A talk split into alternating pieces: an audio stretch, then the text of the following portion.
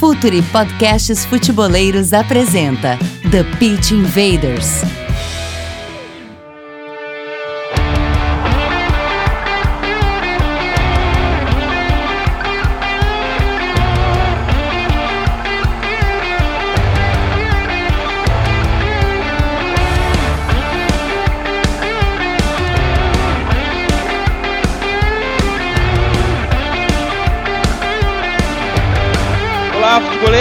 Olá, futeboleiras!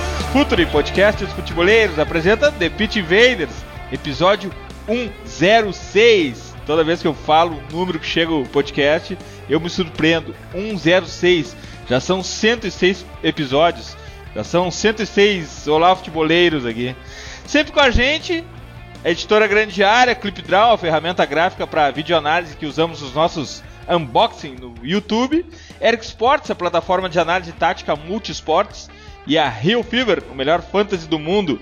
Tá rolando a Liga Pense o Jogo, Liga Future Pense o Jogo lá no Rio Fever, o melhor fantasy do mundo. Quem ganhar a liga ganha um curso online. Pergunte ao jogo do Eduardo Secone no Future Lab. E estamos no ar em mais uma invasão futeboleira pelo SoundCloud, iTunes, YouTube, Google Podcasts, Spotify, Deezer e pelo www www.futuri.com.br.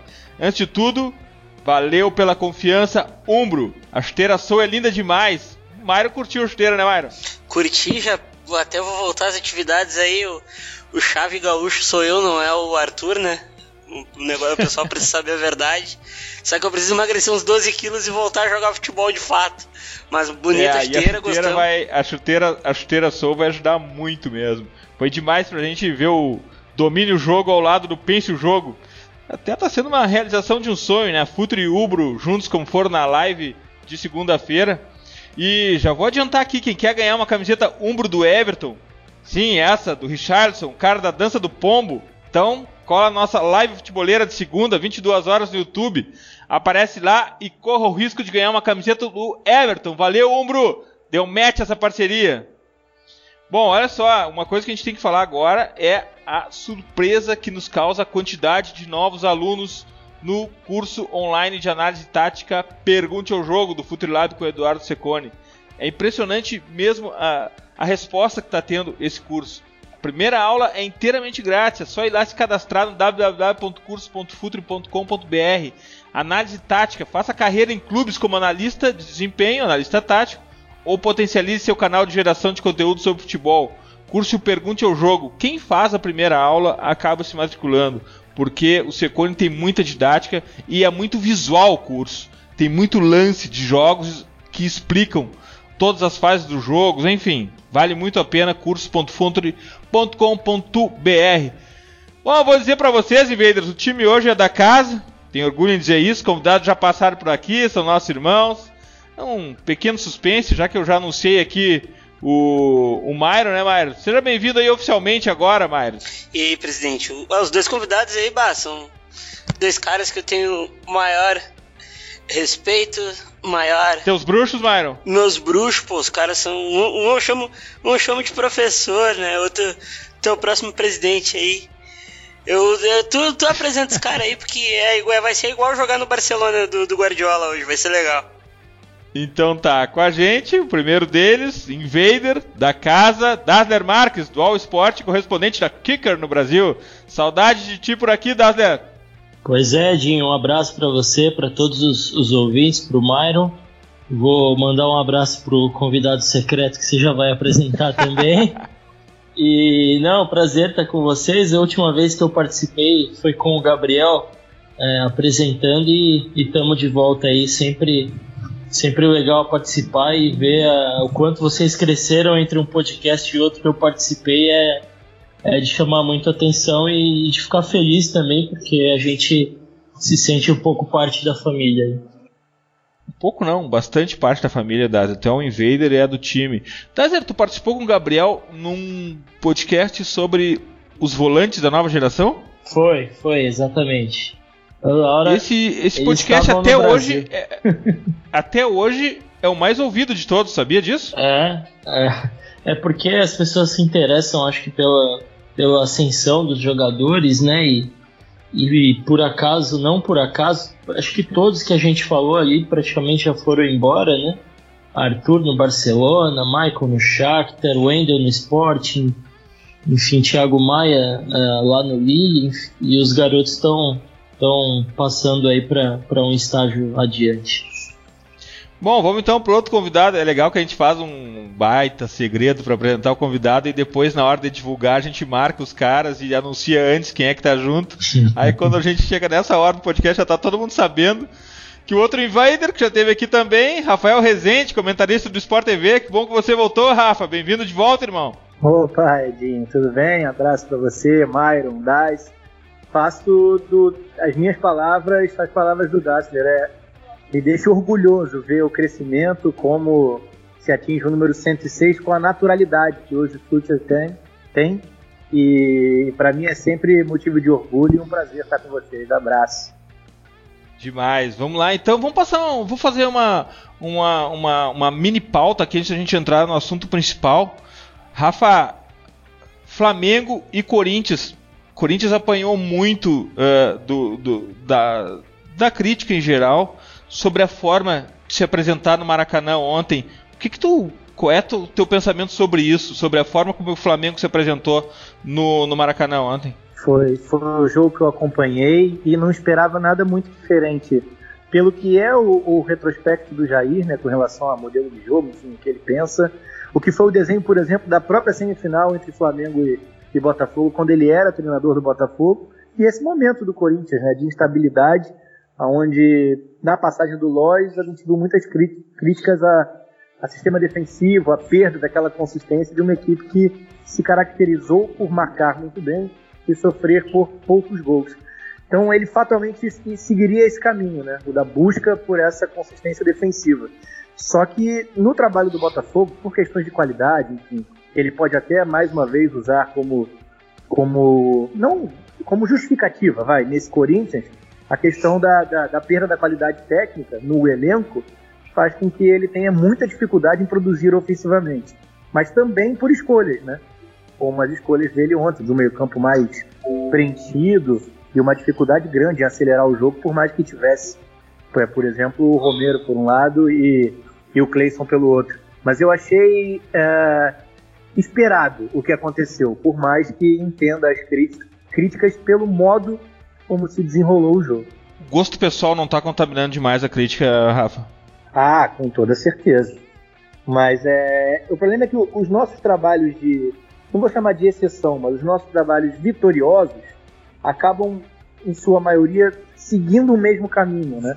Porque o caminho da consistência defensiva, na realidade que a gente vive no Brasil, os trabalhos curtos, pouco tempo para treinar, um calendário extremamente desgastante quanto mais a temporada anda, é, esses trabalhos acabam, de certa forma, também, se a gente for aprofundar um pouco mais a análise, sendo mais rasos, né? Vai, mais superficiais do que poderiam ser. E eu acho que isso acaba incomodando, não é só a questão de jogar bonito, porque isso é muito vago, mas a dificuldade que o Brasil tem hoje em trabalhar a organização ofensiva né, das suas equipes. Porque é um pouco mais sofisticado, porque dá um pouco mais de trabalho, porque demanda um pouco mais de tempo, e é tudo que a gente não vê hoje no nosso cenário. Boa, essa conexão tem tudo a ver. Dasler, Filipão contra Mano, defesas é. sólidas e que contra-ataque do Cruzeiro, hein? É, o, o Cruzeiro sempre com, com muita competência nesse tipo de jogo, né? A gente já viu a, a Copa do Brasil do ano passado, é, o que foi como é, poucas vezes se viu a, a defesa do Palmeiras desmontada como no lance do gol do Barcos, né? A defesa do Palmeiras tem, tem ficado bem protegida na, em quase todo o tempo, né? O time que ficou aí tantos jogos sem tomar gol, acho que tomou um gol em nove jogos, se não me engano. E, e, e o Cruzeiro desarrumou ali no contra-ataque, né? É, mais um jogo desses, né? Eu, eu vi mais o jogo do Corinthians e Flamengo, até porque é, o, o meu trabalho UOL é de acompanhar o Corinthians, mas olhei também o Palmeiras um pouco e, e foi desses jogos de mata-mata, né? E um jogo entre, entre Mano Menezes e Felipão, você não poderia esperar é, um, um, um, tipo de, de confronto muito diferente do que aconteceu. o Palmeiras com, com dificuldade de criar, principalmente depois de, de ficar atrás do marcador e, e, e um time que não é acostumado a atacar com tantos jogadores. E aí fica muito difícil contra uma, uma defesa como a, a do Cruzeiro. Muito bem, Dedé, mais uma partida brilhante, dois dias seguidos, né? Jogou contra El Salvador e jogou ontem novamente. E complementando o que disse o Rafa, né? Difícil é, construir no futebol brasileiro com, com saídas de jogadores, gramado ruim, o gramado do Maracanã ontem foi, foi terrível. Que vergonha, né? E, enfim, calendário apertado. Bom pro Jair, né? Que, que gosta cá entre nós de uma retranquinha e, e colocou em prática muito bem no Maracanã. É, sempre a gente tem que analisar o contexto, né? Pouquíssimos dias de trabalho do Jair, nem uma semana uh, tendo que enfrentar o Flamengo no Maracanã.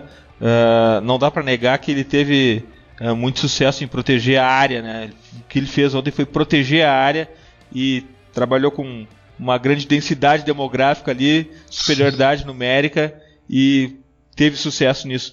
Myron, Jair de um lado, mano do mano em outro, numa perna Jair, uh, na outra perna Mano Menezes, duas paixões tua. Que, que vai dar nisso? é, já diria a boca louca, tendo, tendo duas paixões, tem, tem que ter dois corações no meu peito. É, mas eu olhei, eu assisti o Cruzeiro. eu assisti o Cruzeiro hoje, ontem, e hoje eu assisti um pedaço do Corinthians, não consegui assistir todo. É, mas falando do Cruzeiro, cara, além do sistema defensivo ser aquela maravilha, né? Eu acho o Dedé, o Dedé, como o Dada falou ali, dois dias seguidos e dois dias na intensidade pura, jogando jogando muita coisa. Um nome que passa desapercebido nesse, nesse time e a gente lembra pouco é o Henrique, né, que faz uma proteção de área maravilhosa. Ele é um cara ele é um cara muito, muito inteligente para interceptar passe, é muito limpo para jogar. O Lucas voltou a jogar bem, se impor fisicamente. E o Barcos ontem, cara, ele jogou em cima do Dracena, né? Ele colocou o Dracena no bolso, que eu acho que era jogo para jogar com o Gustavo Gomes, né? Por causa da explosão. O gol foi justamente no, no, no Dracena sem intensidade. Mas eu acho que o, o Mano já tá na, o Mano tá quase na final. O Flamengo vai jogar contra o Corinthians em um gramado melhor, que é o da Arena Corinthians, e lá a bola rola melhor e a gente sabe que o, o Flamengo com a bola com a bola podendo rolar, mesmo com o sistema do Jair privilegiando ali fechar o funil e, e dificultar o jogo. Tem Paquetá, Everton Ribeiro do outro lado ali, essa dupla tocando bola é palhaçada, cara. Eu acho que o, o jogo do Corinthians tem aberto ainda. Myron, tu falou em interceptação, antecipação. Tá aí um, um, uma ferramenta que tem crescido muito no, no, no, nos sistemas defensivos do Brasil, a antecipação. Isso aí tem muito a ver com o futebol americano. Um dia a gente pode fazer esse link, vamos falar um pouco mais dessa desse skill dos zagueiros brasileiros que estão se desenvolvendo muito, a antecipação, a interceptação do passe, fechar as linhas. Isso aí tá uma boa pauta. Uma pauta para outro TPI, porque a pauta de hoje, Invaders, são as gerações do ciclo olímpico e do ciclo de Copa do Mundo. Vamos lá!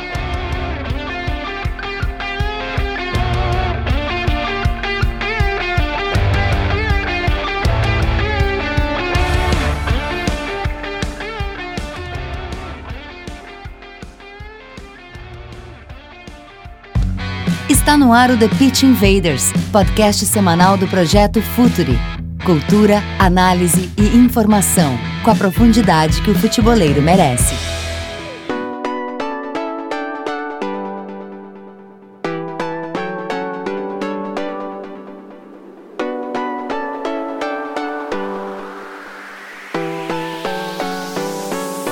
Invaders, estamos começando novo ciclo de Copa do Mundo, mas também tem um ciclo olímpico no meio do caminho, tem uma Copa América no meio do caminho e a gente tem também um técnico muito conservador nas suas escolhas.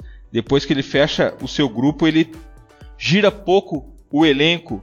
Uh, e essa primeira data FIFA pós-Copa do Mundo, de alguma maneira, ela foi conservadora também, porque era uma grande oportunidade para se oxigenar o grupo. De alguma forma aconteceu isso, talvez não como a gente esperasse, mas no conceito Tite, talvez que talvez até tenha sido uma, uma, uma grande onda de renovação.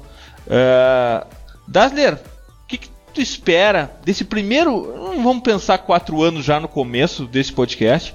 Vamos começar no tiro mais curto de Copa América. Grupo vai ser mais ou menos aquele grupo de Copa do Mundo, né? Não é do perfil do Tite, aqui não entra nenhuma análise é, de valor sobre, a, sobre as, as, escolhas dele, se é certo, análise de mérito sobre, sobre se isso é certo ou errado. Mas isso tem uma característica dele, né? Ele mexe pouco no, no grupo, né, Dazzler? É, o Tite tem uma dificuldade de, de trabalhar, eu diria, a questão da projeção dos jogadores, né? Ele não, não consegue olhar tanto à frente e, digamos assim, todos os convocados dele, no meu ponto de vista, foram convocados pelo rendimento e não pela projeção, com exceção do Andreas Pereira, que é muito bom jogador, gosto bastante, mas ainda não atingiu uma quilometragem, digamos assim, como profissional. Mas aí pesou muito o fator Bélgica, né? E, e digamos assim, uma, uma resposta à crítica à possibilidade de perder um jogador é, muito promissor. Então o Titi ele, ele trabalha muito em cima dos resultados, em cima do curto prazo e, e acho que está muito dividido aí, né? Em, em, termos de pensar um pouco em 2022, pensar em, em quem vai chegar no fim do ciclo e pensar também na estabilidade do, do trabalho na Copa América, né? A gente sabe é, como o treinador da seleção é cobrado, ele já não tem conseguido mais é, é, digamos assim, comandar a narrativa, comandar a crítica como é, conseguiu durante os dois primeiros anos.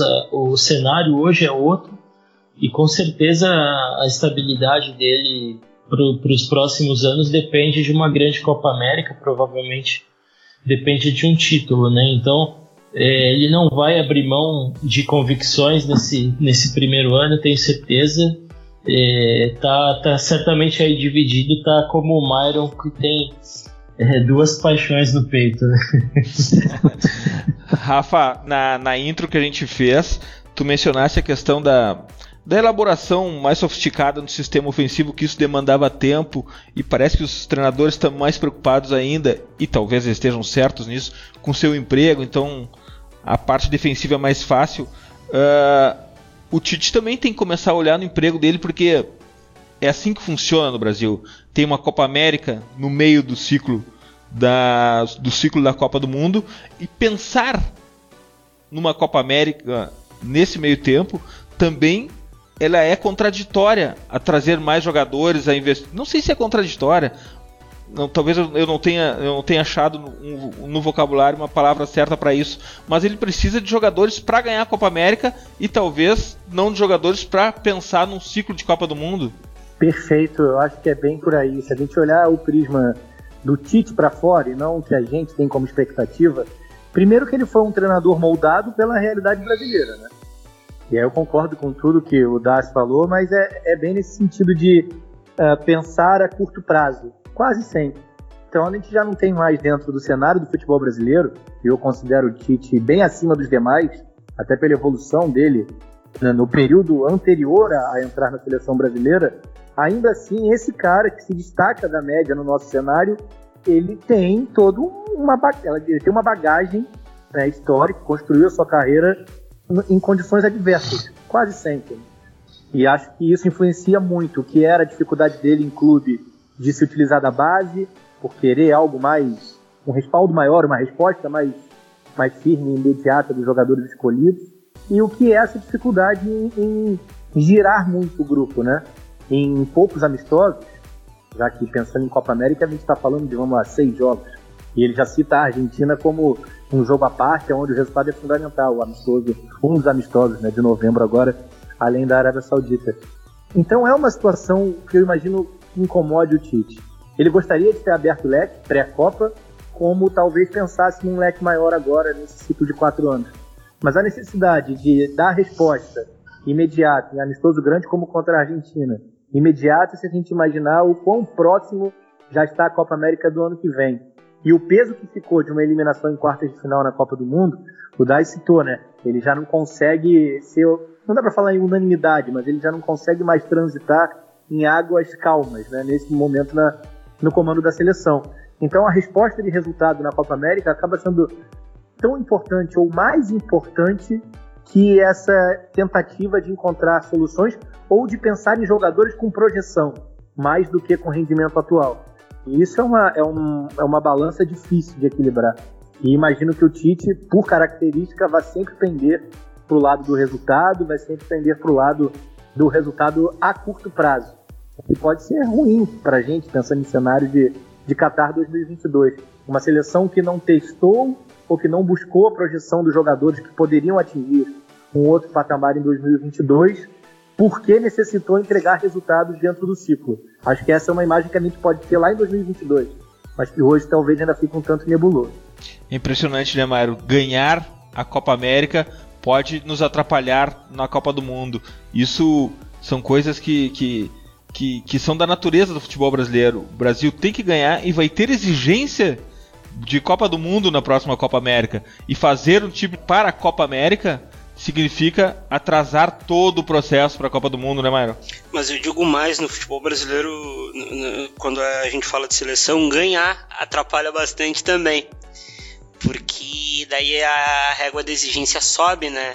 Uh, me lembro que a, a, a, uma, uma, uma certa parcela acha que se o time ganhar e todo mundo ficar elogiando é um oba-oba, é uma coisa que eu acho extremamente. Uh, como é que eu posso explicar?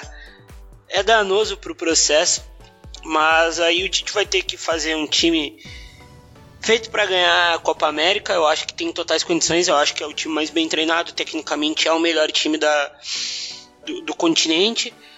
Uh, mas aí se perder se perder, o processo já fica meio nebuloso, porque agora o Tite não consegue mais, como falaram aí, navegar em águas calmas e fica cada vez mais complicado para ele. Ele precisa explicar tudo em qualquer convocação, em qualquer qualquer nome que ele tente usar, né? A Copa América ela é ela é ela é muito ela, ela não deveria ter toda a atenção que ela vai ter, né? E, ela já tá em cima. É, é, a gente tem que fazer muita coisa num no elenco que a gente precisa renovar até alguns pontos cruciais dele. E Dassler, nesse meio tempo, acaba que a Olimpíada é um oxigênio até pela questão da obrigatoriedade, da idade dos jogadores. A, as Olimpíadas podem oxigenar, pode trazer um ar mais fresco para a seleção brasileira com novos uh, jogadores decorrentes dessa questão da regra, da idade. Então, se a Copa América atrapalha, como a gente de alguma maneira, de forma unânime aqui, conseguiu identificar, as Olimpíadas, por outro lado, pode ser uma forma de oxigenar esse grupo e trazer novos jogadores para o grupo principal para dois anos depois, né, Dassler? Exato, exato. É, é, a gente não sabe muito bem, não é muito claro qual planejamento a CBF tem para a Olimpíada, se é que tem um planejamento, porque. É, talvez eles também não tenham, viu? É, a gente soube há pouco tempo, por, por conta da Comebol, que, que vai haver um torneio pré-olímpico no início de 2020 só, né? Então a expectativa de que o Sul-Americano Sub-20 de, de 2019 fosse é, classificatório para a Olimpíada não, não se confirmou, né? Houve essa reviravolta. Então o Brasil até janeiro de 2020, em teoria, não tem um calendário olímpico, é, o que é um, um muito tempo, né? A gente espera que a, a CBF faça como fez no, no fim do ciclo para 2016, com, com jogos, né? Com, aproveitando as data, datas FIFA para fazer convocações da seleção olímpica, porque sem dúvida vai ser, vai ser muito importante, né? Sabem que o, o Mikali, antes de sair, né, entre o título olímpico e a saída da seleção, o projeto do Mikali era ter uma seleção 23 fixa, né?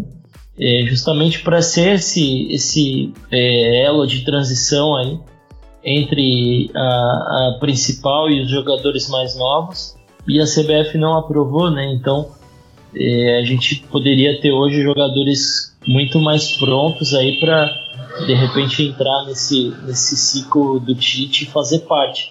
Mas sem dúvida, pela quantidade enorme de jogadores que o Brasil tem, uh, os jogos de Tóquio prometem ser muito importantes para afirmar jogadores, enfim, como, como já foi 2016. Rafa, a gente essa questão é, é engraçada essa questão das Olimpíadas, né? Porque se de alguma forma ela tem é, tem esse poder de oxigenar o grupo da seleção pela questão de regulamento. Por outro lado, a gente não sabe nem se será o Tite até lá, porque pra gente hoje é muito tempo estabelecer uma previsão de que será o Tite ainda o técnico uh, da seleção brasileira, porque tem um obstáculo que é a Copa América do Brasil. Se, não, se as coisas não derem certo, tudo pode mudar. Mas de alguma forma, as Olimpíadas ela tem, ao contrário da, da, da Copa América, esse poder de oxigenar o grupo, né, Rafa? Ah, sem dúvida. Acho até que não o movimento atual do que é o trabalho do futebol, se a gente linkar profissional e base na CBF. A base foi escanteada, a queda do Michele e do Damiani foi seguida de um período de, de seleção, seleções de base relegadas ao segundo plano, né? E isso tem um impacto, porque deveria ser um processo. O tempo na base é completamente diferente do tempo no profissional. E nesse caso, o que a CBF faz, a meu ver, importa até mais no desenvolvimento dos jogadores e de uma geração do que o trabalho dela no profissional em si, onde você já tem boa parte dos jogadores atuando no exterior, tendo essa rodagem internacional, participando de jogos grandes e se desenvolvendo como atletas. Um trabalho de continuidade na base seria mais importante do que o que a gente acompanhou nos últimos tempos. Mas o impacto, sim. Eu acho que o impacto de, de uma seleção de base, claro, o resultado também influencia, né? Mas o impacto de, de, de uma seleção de base dentro desse ciclo, pensando em Olimpíada, é sem dúvida alguma trazer novas opções, né? Ou afirmar novas opções numa seleção principal. Sendo que esse recorte de torneio pré-olímpico em 2020 tem toda uma situação de liberação de jogadores, né? A gente está falando Exato. só de duas vagas para o continente. Duas vagas é torneio complicado. O Brasil tem se complicado em, em sul-americano. Tudo, tudo bem que sub-20, né? Uma categoria abaixo, a gente pode dizer assim. Mas a, a liberação de jogadores para uma classificação para a Olimpíada vai ser algo complexo, né? Ah, não agora no próximo ano, mas no início de 2020. Então é, é muita coisa para se pensar com uma estrutura tão escanteada, digamos assim, no que é hoje o recorte né, de futebol na, na CBF. Mas é, eu acredito no, no, potencial. Se a gente falar, o, o Daisler conhece muito mais do, do, que eu nesse sentido, mas assim, é, o Brasil continua produzindo em boa escala jogadores de boa qualidade. Se esse salto essa transição, pensando em seleção de base, depois olímpica e profissional, vai funcionar corretamente, eu acho que hoje está cada vez menos nas mãos da CBF, já que não há um, um trabalho de médio e longo prazo tão grande. A gente viu o Ney Franco tentar é, colocar em prática algo do tipo, foi cortado no momento da demissão. Um movimento com o Damiani e com o Micali muito curto, o Micali entrando em 2015 e ficando um ano à frente, mas com amistosos de sub-23, enfim, tentando girar um calendário de seleção. Jogando contra a França na Europa. Sim, sim. E essa tentativa, mais uma vez, estanque, né, interrompida. É, esse processo que não, que não tem continuidade, para mim, é que joga contra esse, a questão da seleção olímpica, a questão das seleções de base no, no, no cenário né, de CBF e futebol brasileiro. Myron, a gente fala sempre né, que, poxa, que pena que o Arthur está indo embora, que pena que daqui uns dias vai, inevitavelmente, vai Paquetá vai embora. Será que Uh, é, óbvio que para o campeonato, para o futebol jogado no Brasil, é tem que se lamentar muito que esses talentos, essas talentosas joias brasileiras acabem indo. Mas para esses caras, eles se desenvolvem mais se eles forem embora ou de alguma maneira uh, ainda não tão maturados saírem daqui pode ser ruim para eles, mano? Depende de um monte de fator. Uh, onde é que, por exemplo, o, o Vinícius Júnior, que é a, a, última joia a sair daqui, ia desenvolver mais no Real Madrid, mesmo que é o, fosse o B, tendo uma filosofia de jogo acertada, que ele ia aprender muita coisa, ou tendo a eminência de trocar três vezes de treinador por ano jogando contra o Boa Vista? Óbvio que é lá. Aí o Arthur, por exemplo, o que, que, ia, o que, que ia agregar para a carreira do Arthur ficar jogando aqui mais um ano no Grêmio? Ou o que, que vai agregar pro Rodrigo daqui um tempo ficar? o jogador, acho que o jogador jovem ele precisa saber para onde ele vai. Por que, que ele vai? Se ele tem um, um, se ele vai ter espaço para desenvolver o Pedro Rocha, por exemplo. O Pedro Rocha fez um jogo no Spartak Moscou essa temporada até agora. Tá certo que a temporada tá começando, mas ele fez um jogo só. Aí, por exemplo, a gente pega o, o Rodrigo no Santos. O Rodrigo já foi pro segundo treinador ele tem 17 anos. E cada treinador te pede uma coisa diferente, e isso isso complica, sabe? Complica o, complica o trabalho do jovem de base. E querendo ou não, a qualidade do jogo aqui é mais lenta. A gente sabe que é, a gente sabe que é, é mais baixo o jogo. É mais lento. O Arthur, por exemplo, o Arthur é um fenômeno conduzindo a bola e protegendo. Mas isso aqui no Brasil fica mais acentuado. O Paquetá, por exemplo, tem uma intensidade espetacular. Mas a gente sabe que aqui dá muito espaço na entrelinha para ele trabalhar. O futebol daqui tem um o futebol daqui ele tá num vácuo temporal das coisas. O, o, o, o Rafa falou há pouco tempo atrás que a base foi escanteada. E a base que vai jogar a, o Sul-Americano de 2020 é a geração 2000 que tem a maior reunião de talentos desde a geração 92. Esses meninos não vão jogar, esses meninos não vão chegar na hora do pega pra capar, eles não vão ter jogo, cara. Rodrigo Raio sem jogo, Vinícius Júnior sem jogo, Paulinho que foi pro Leverkusen num projeto que isso aí vai desenvolver muito bem sem jogo pela seleção. O time não vai ser testado, a gente não sabe nem quem vai treinar a base sub-20, sabe? Sub-23, isso é um absurdo. O Dadá pode falar mais do que eu do que acontece na CBF porque ele tá, ele tá mais perto. Mas eu acho um absurdo, o jogador jovem, quanto mais, mais cedo ele sair, melhor vai ser, porque daí ele vai, bem ou mal, quando ele chegar nesses jogos de base, aí ele vai estar tá vai estar tá um pouco mais um pouco mais jogado, porque o que, é, o que o jovem de base faz aqui, quando ele vai, ele é muito bom acima da média, como a gente tem vários. Ele tá de moto e os caras aqui estão de, tão de patinete, aí fica difícil alcançar a gurizada. É, a analogia do Mário é muito boa. É. E, Dazzler, assim, o Brasil é o maior exportador de jogador de futebol do mundo. Mas é claro que a gente está falando da elite, dos jogadores que vão fazer o ciclo olímpico, o ciclo de Copa do Mundo para esses jogadores é melhor eles saírem? É sempre, é sempre uma bola dividida, assim, eu não, não consigo cravar. É, acho que o planejamento de carreira é muito importante, o momento da transferência, a escolha.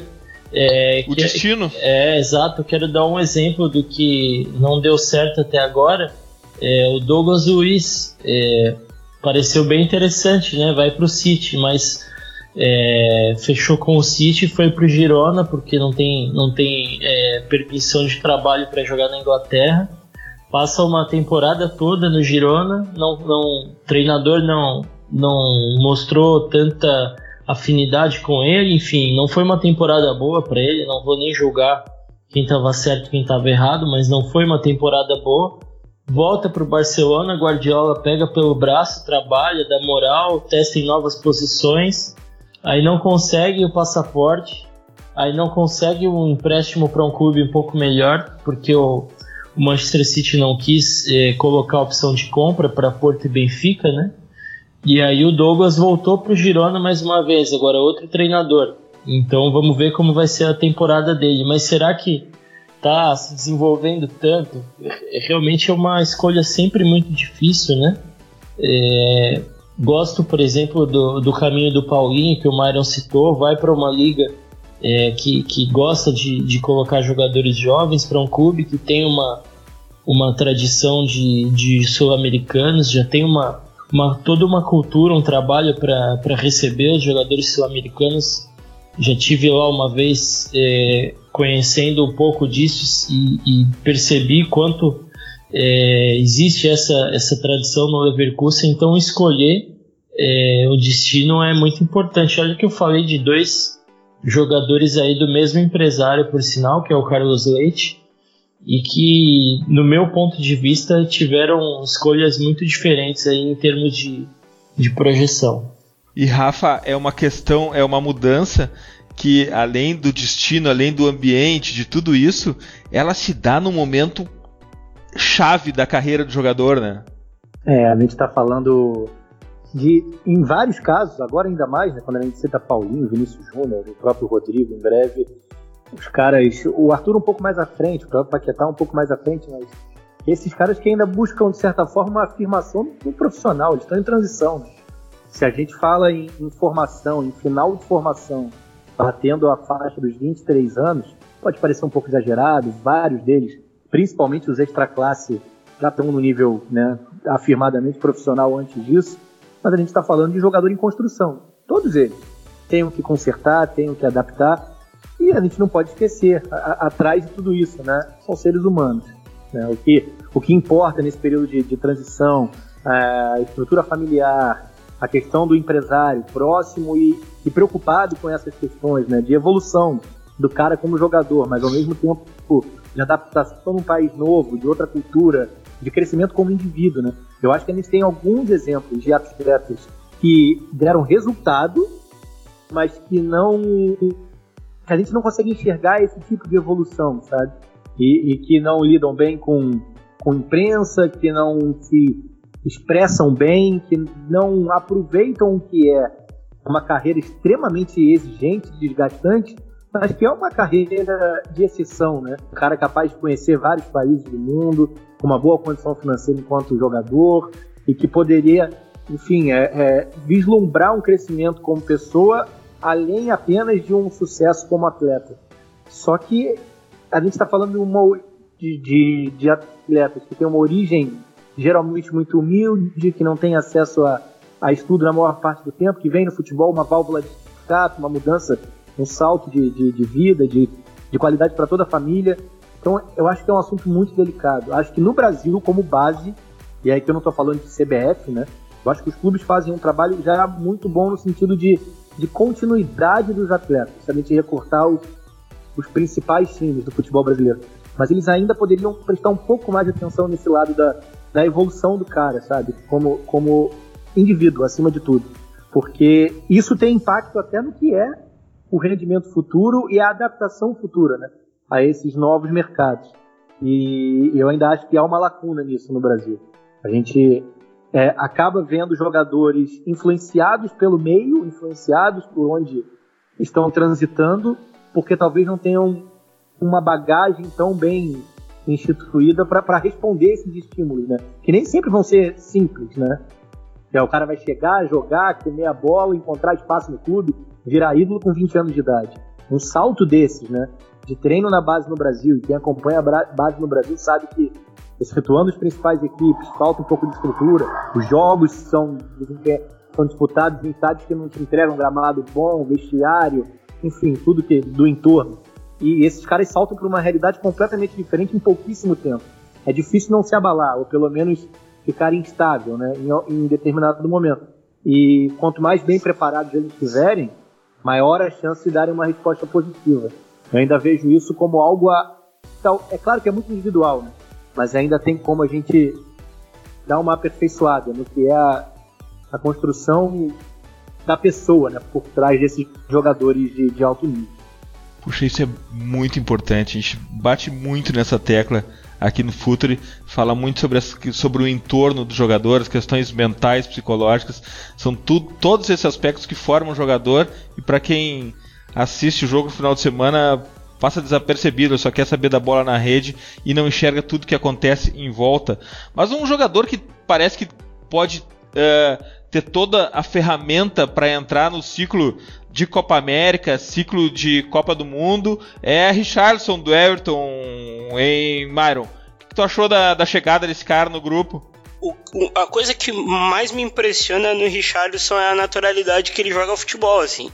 O Vinícius Gris, que é o nosso parceiro lá de Minas, lá acompanha ele desde a base do, do do América e ele sempre falou, ah, cara, esse guri aí, ele, é, ele não se assusta com nada. Ele até usa uma expressão bem mineira, que ele fala que o Richarlison é feijão sem bicho. E, cara, ele no... Eu lembro dele no Watford, sob o comando do, do Paulo Bento, que ele acabou arrastando ele pro, pro, pro Everton, e, e, e ele muito forte, muito combativo, muito inteligente para para tomar as ações e ele tem uma coisa diferente dos outros jovens, né? Ele é muito versátil, ele sabe jogar por dentro e por fora. E eu acho que por fora ele sofre um pouco, porque vai, se for pela esquerda tem o Neymar, se for pela direita tem o Douglas, mas por dentro, pós-Firmino, com o início, com a Copa do Gabriel Jesus sendo uh, controversa para alguns, eu acho que ele como 9, ele, ele, pinta, ele pinta bem. ele é um dos homens pra gente ter muito em consideração. E nada como uma Premier League para testar um 9, né, mano? Não, nada. E, e, na Premier ele, ele vem um pouco mais aberto, ele vem um pouco mais pelo lado. E ele faz uma diagonal muito forte, né? Muito forte. Ele, é muito, ele é muito rápido. Ele, ele, ele, é um dos, ele é um dos atacantes que eu mais gosto de ver jogar, assim. E, e eu acho dos jovens brasileiros muito.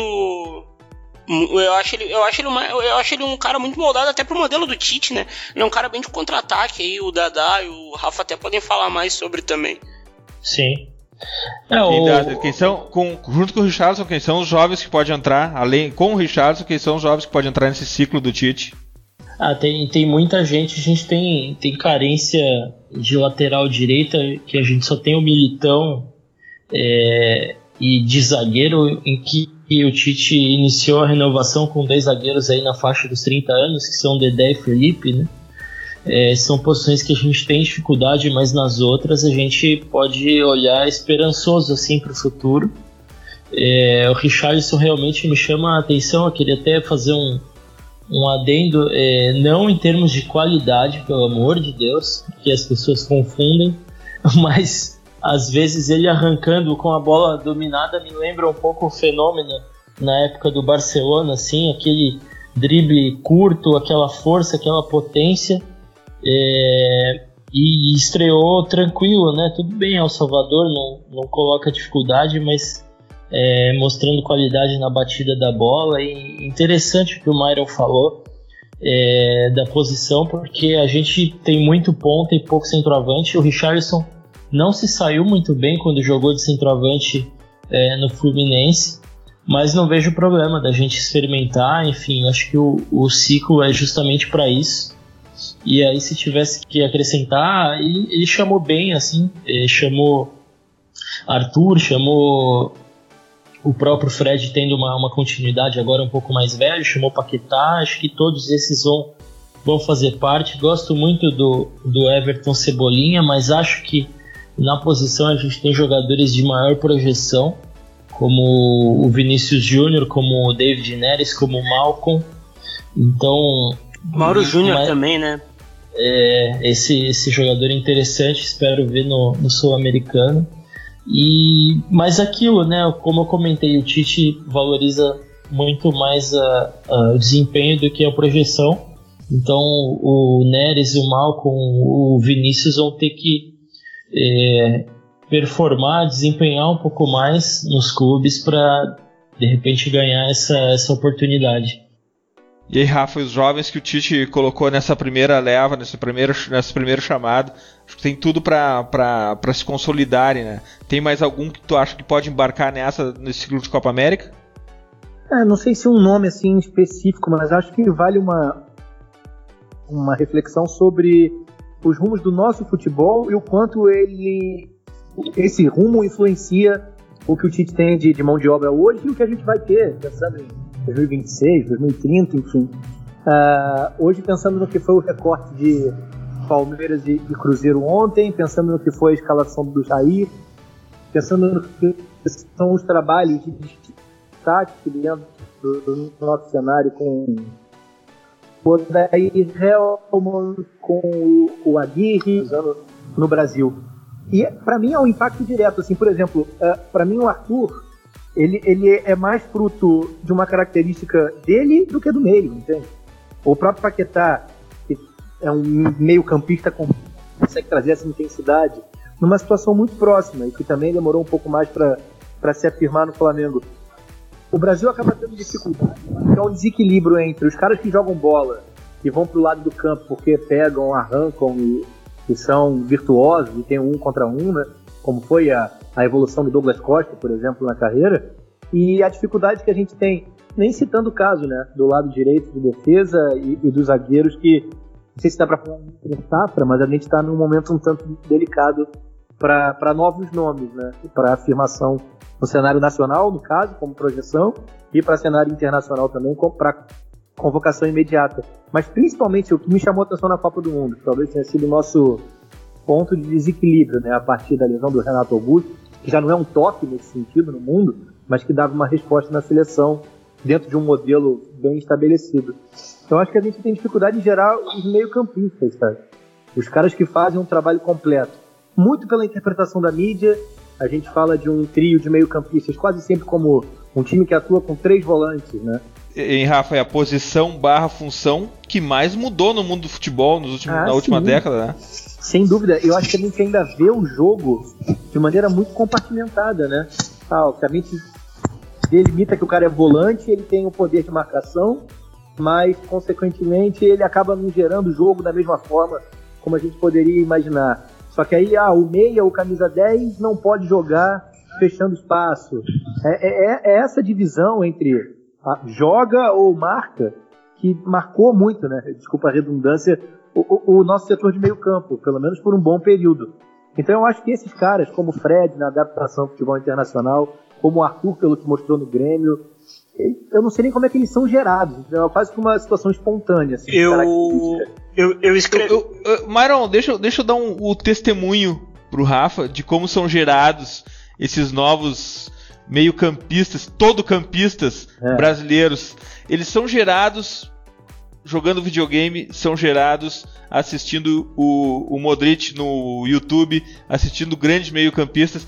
O impacto que YouTube e videogame traz para essa geração que tem 14, 15, 16, 17 anos hoje é impressionante. Quando eles entram no, no, no, na, na, seleção do colégio ou no time de base, eles querem ser volantes.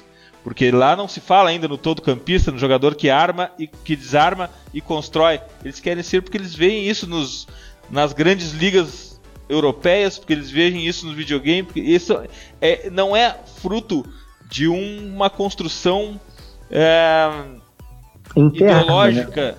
Né? É. é, não é fruto de uma construção, ela é orgânica dos jogadores. Ela é orgânica dos jogadores que recebem isso através do meio e passam a jogar assim, passam a jogar dessa forma. E é assim que espontaneamente começa a surgir esse novo tipo de, de meio-campista que é, um, é uma posição estratégica fundamental para o novo futebol, né, Myron? Não, eu até comentei, eu escrevi na época quando o Arthur acertou com o Barcelona, quando ele se apresentou, que eu até pontuei uma frase que e essa bate muito na minha cabeça. Ou a gente constrói, ou a gente cria Casemiros, os caras do desarme, os caras bons de desarme, porque eu acho que o, o, o camisa 5 brasileiro é diferente de todos os outros na, na, na questão do desarme, ou a gente forma Paulinhos. A gente forma caras que pisam na área, que vão chegar lá de surpresa vão fazer um gol. E a gente não forma Arthur. Só tem, existem dois jogadores com a característica do Arthur. nesse, nesse modo todo que já estouraram. Que é o Douglas Luiz, que ainda está em construção, né? E o Arthur.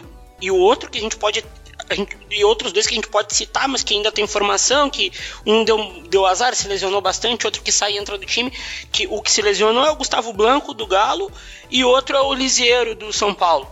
E depois? Esse jogador a gente não forma aqui. E isso diz muito sobre o nosso futebol também, sobre o nosso modo de ver o jogo. Eu acho que isso vai mudar daqui a um tempo, porque quando a gente vê um campeonato de base, a gente vê o André Jardine trabalhando, a gente vê o próprio Thiago Largue que trabalhava no Galo, a gente vê um Barroca, a gente vê a mão dos caras trabalhando certo. A mão dos caras trabalhando trabalhando mais nesse sentido do jogo ou sendo mais construído uh, com mais gente do, de, vindo de trás, com uma logística diferente da coisa, sabe? Mas Dazzler, esse novo jogador, ele vai aparecer, né? Eu, como eu falei, ele é fruto do meio do, do, do que as mídias atuais despejam na cabeça do jogador. Uh, e em algum momento os treinadores de base vão parar de pegar o mais habilidoso e por ter mais ferramenta técnica colocar mais para frente, mais perto do gol. Vai acontecer esse momento do meio-campista brasileiro se tornar um todo-campista? Ou talvez já esteja acontecendo pelo teu conhecimento, Daza? É, acho que, que a gente está num, num, período de, de, transição, digamos assim, dentro, dentro dessa ideia. Né? Você estava falando, eu estava pensando no Jorginho, né? Que a gente, a gente perdeu para a Itália e é o, o craque disso aí, né? De, de temporizar o jogo, de, e já chegou no Chelsea, já, já tomou conta em poucos dias, né? Poucas semanas. E a gente forma pouco realmente esse, esse jogador. Acho que a, a discussão dentro da, da base brasileira. Talvez, já... desculpa, desculpa te interromper. Claro. talvez pela, pela nós, pelo mito do camisa 10, da mitologia do fantasista do camisa 10. Talvez é. o nosso camisa 10 idealizado diminua a, a, a obrigação de construção do camisa 5 talvez tenha alguma coisa a ver com isso. Tem. Mas, mas se você pegar muitos dos, dos camisas 5 de, de sucesso no, no, futebol europeu foram formados como 10 e foram recuados depois, né? Acho que não é só um, um processo de, de formação, mas do, do próprio treinador, do profissional. E, e, e, encaixar esse tipo de jogador, e aí a gente vai, vai cair naquela, naquela ideia que, que o Rafa colocou no começo, de como é difícil é, construir tudo isso no futebol brasileiro, né? Seja na base, no profissional, onde a cobrança por resultado está muito grande. Eu, eu, conversei um tempo atrás com o Eduardo Barroca, que, que é uma, uma referência de, é, de construção de jogo na base brasileira, né? Que fez um trabalho é, brilhante no Botafogo e agora tenta repetir no sub-20 do Corinthians. E perguntei, né, por que a gente tem tão pouco camisa 5 que arma o jogo no Brasil, né? Que, que quebra a linha, enfim, que, que sabe fazer o que o Jorginho faz, né? E, e ele falava do quanto é difícil é, emplacar isso no profissional, né? Onde dá tantas mudanças, onde geralmente o jogador com essa característica não tem tanta sequência assim. É um, um tipo de jogador né, sensível, né? É, exato. Citou é. o Bochecha que agora tá. Parece que pode ganhar um pouco mais de, de espaço no Botafogo, né, Rafa? Então, Mas é difícil, né? Aí, é. Exato, né? Não consegue ter ali 10, 20 jogos para para enfim desabrochar, né? A gente sabe o quanto o Arthur mesmo teve dificuldade até atingir esse estágio no Grêmio, né? Alguns treinadores que não não colocaram o Filipão é, pôs o Arthur para estrear, no intervalo do jogo tirou, falou: não, espera que é, em breve eu te coloco de novo. E nunca mais colocou, né? O Roger passou também não colocou. Então não é, não é fácil, é, uma, é um processo de formação e principalmente de transição muito difícil é, num jogador com essa característica. Puxa, que delícia quando o Rafa e o Darter passam por aqui, né, Mairo? A gente pode falar, fazer transformar esse podcast numa, numa série que dure dias e dias de conversa, porque essa conversa é muito boa e a gente não tem a pretensão de encerrar o debate. A gente sempre tem a pretensão de começar a conversa. A gente vai ter muito para conversar ainda durante esse ciclo olímpico, as novas joias brasileiras. Inclusive, a gente já tem uh, uma série que vai durar dois anos no Futre, que é o Seleção 2.0. As joias brasileiras a caminho de Tóquio 2020, onde a gente vai trazer uh, highlights, análises, pontos fortes e pontos a evoluir de jogadores brasileiros com idade olímpica e não só os, os hypados, os mais underdogs também, os desconhecidos do grande público, que existem muitos na Europa, já espalhados pela Europa. A gente vai tentar trazer isso no Seleção 2.0. Uh, eh, o primeiro foi Igor Júnior, zagueiro do Áustria Viena, e o canhoto de um, de um bom lançamento. E agora, de 15 15 dias, a gente traz no site www.futre.com.br, mas a gente tem que ir adiante porque agora é hora das nossas dicas futeboleiras. The Pitch Invaders apresenta Dicas Futeboleiras.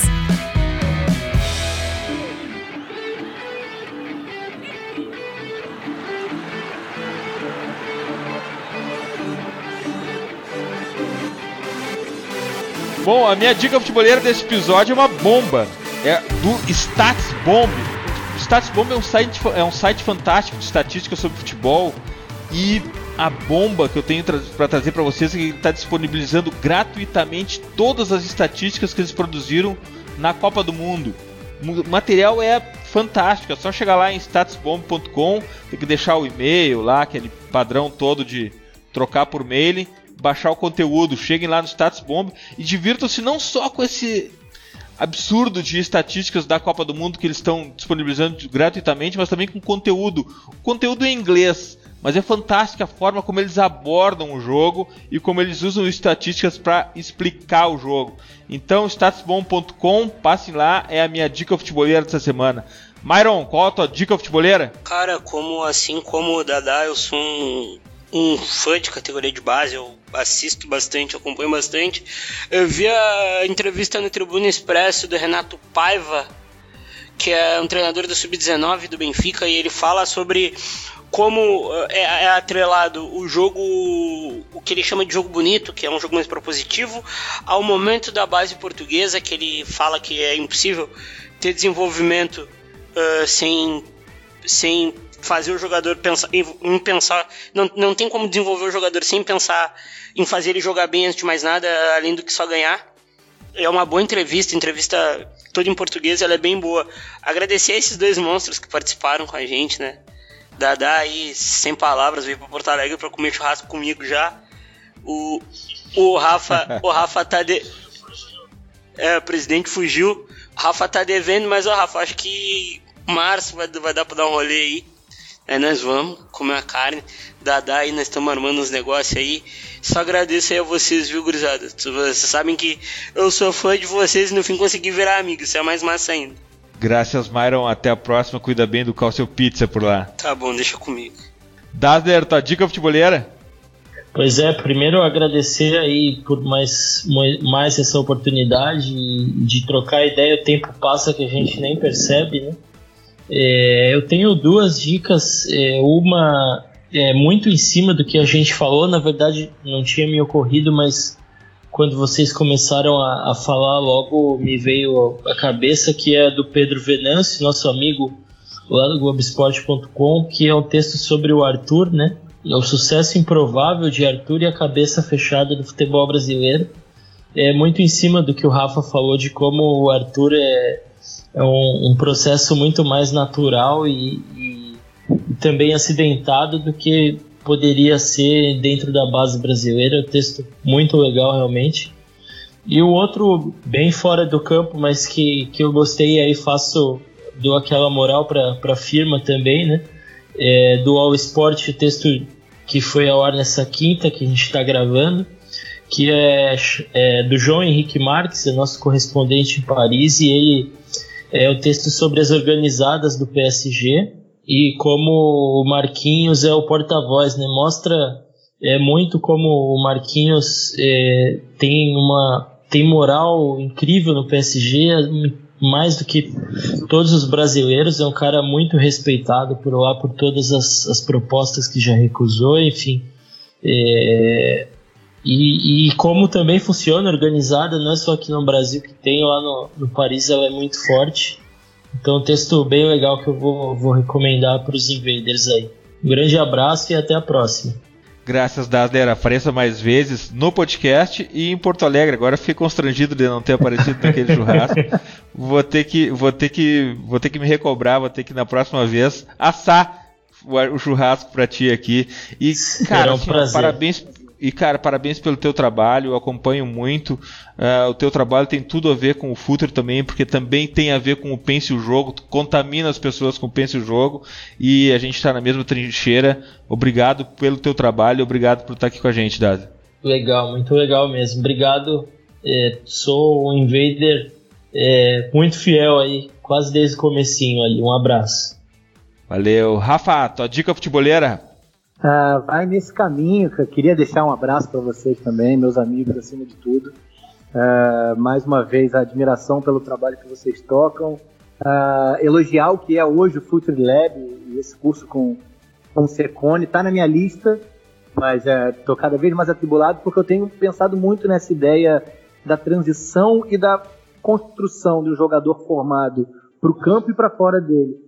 E tenho lido alguns livros nesse sentido assim de, de, de psicologia do esporte ou de psicologia, de alguma forma dê para aproximar da formação do indivíduo ou do uso dentro do futebol. Tem o poder do hábito, por exemplo, também fala muito de assimilar comportamento dentro do campo de jogo, né? E quais seriam as consequências disso para o desenvolvimento do jogador. Eu tenho lido um agora, estou no meio ainda, mas vale como, como dica, chamado Rápido e Devagar, do Daniel Kahneman, que é um prêmio Nobel de Economia e fala sobre os dois tipos de pensamento do, do, do ser humano. Indica como o nosso cérebro é preguiçoso, como ele procura sempre o caminho mais fácil para resolução das questões, e que a gente tem um pensamento intuitivo, imediato, e que a gente tem também uma outra forma de pensar que é o, o, a forma de pensar de trabalho oneroso, digamos. Você coloca realmente o cérebro para funcionar. Como um influencia o outro e a questão das tomadas de decisão, que são sempre muito faladas no futebol. Né? Quando a gente fala em formação, quando a gente fala em divisão de base, é entregar na mão do jogador a capacidade dele de resolver os problemas do jogo. E eu sou meio zureta com isso, tenho cada vez mais buscado trazer minha atenção para esse lado para ver o que pode ser refletido no nosso jogo, né, no futebol brasileiro, enfim, e a todo mundo que, que espera uma evolução nesse sentido, como é o caso, né, todos os invaders e, e da galera do Future, né, cara, é um prazeraço sempre estar com vocês. Tenho ido a Porto Alegre em, em entradas muito rápidas, assim, ó, aeroporto, hotel, estádio, mas espero poder em breve estar também pessoalmente com vocês para dar um abraço. É, viu? A gente falou em churrasco, todo mundo quer estar aqui agora. É claro. Rafa, eu queria falar para ti do, do, orgulho de todos nós do, do Futre em te acompanhar no Sport TV, especialmente na Copa do Mundo. Era como se nós estivéssemos lá, porque carrega, assim como o Dasler, assim como todos que acabam passando por aqui, vocês carregam o pense o jogo junto. Essa forma de se tratar do futebol, respeitando o público, respeitando o esporte, indo mais a fundo, é, querendo saber por que se ganha, por que se perde e querendo passar para as pessoas isso, essa ideia de pensar o jogo e de ir mais a fundo. É Rafa, obrigado. É claro, claro que sim, claro que tu é um invader. Obrigado por estar aqui com a gente. E demais. Valeu. Valeu, prazer.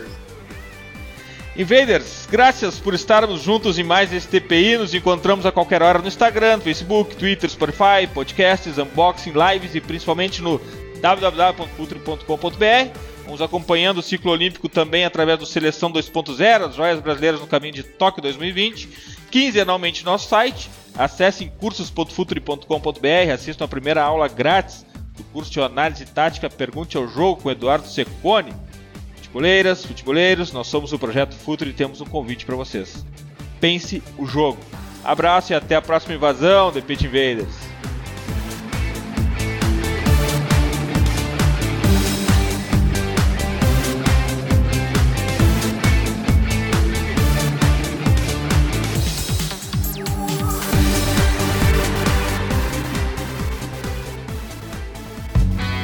Projeto Futuri apresentou The Pitch Invaders.